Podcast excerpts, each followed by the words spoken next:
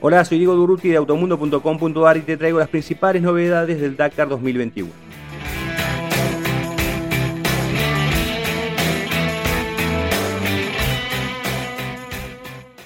El Dakar 2021 comenzó a desandar el territorio saudí con la primera etapa que se realizó entre Jeddah y Villa y que incluyó una prueba especial de 277 kilómetros. La jornada fue extremadamente dura por las características del terreno, algo que provocó varios cambios en la mayoría de las categorías.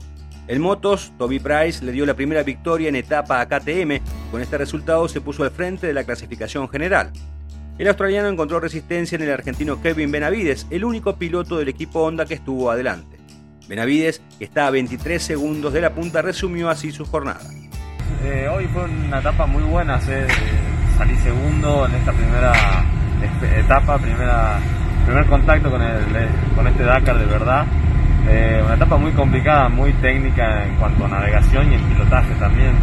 Eh, pasamos por, por, ríos muy complicados, muchas piedras, caminos pedregosos también difíciles, técnicos y la navegación complicada desde el inicio, de los primeros 10 kilómetros.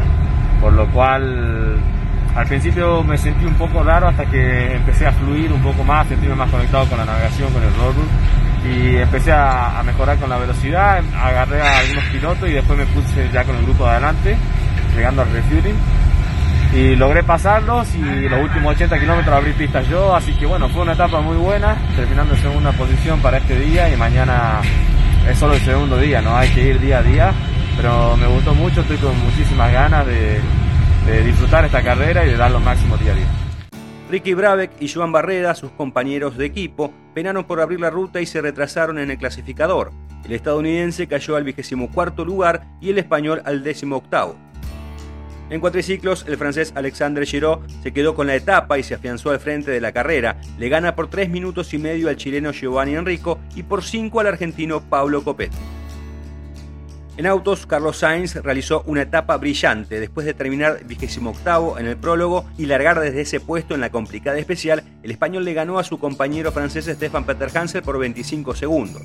Así el matador se convirtió en el nuevo líder de la competencia y se impone sobre su coequiper por 8 segundos. El Catalina Seralatilla, que había ganado el prólogo de Jeddah, sufrió varias roturas de neumáticos y eso le hizo perder terreno. Lo mismo le sucedió al sudafricano Ginil de Villiers, al francés Sebastian Loeb y al argentino Orly Terranova. Pero la gran protagonista del día fue sin dudas Cristina Gutiérrez, que ganó la división de los prototipos ligeros. Este triunfo le permite a la española ser la segunda mujer en lograr un éxito parcial tras Jutta Kleinschmidt. La alemana ganó su última etapa dakariana en 2005 y aún hoy en día se mantiene como la única representante femenina en imponerse en el Dakar gracias a su victoria de 2001. Gutiérrez no solo hizo un gran trabajo detrás del volante de su OT3, sino que aprovechó el retraso de Chris Mick por un principio de incendio en su vehículo. Llegada al campamento de Villa, Gutiérrez analizó su performance. La verdad que ha sido una etapa muy dura para los coches y para nosotros también pero la navegación con François fue, fue genial, lo ha hecho perfecto y nada, muy contentos, la verdad. Quedan muchos días por delante, hay que mantener los pies en la tierra y seguir hacia adelante.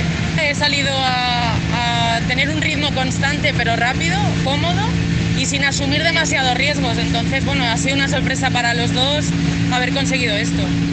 Entre los side by side se impone el estadounidense Austin Jones, que terminó segundo en la general de los prototipos livianos, mientras que en los camiones manda el ruso Dmitry Sotnikov de Kamaz. La segunda etapa de la competencia se disputará el lunes entre Villa y Wadi al-Dawasir, con un total de 685 kilómetros, de los cuales 457 pertenecen a la prueba especial. Los competidores enfrentarán aquí las primeras dunas durante el primer tercio del tramo. Si querés más información sobre la carrera más dura del mundo, visita automundo.com.ar barra Dakar 2021.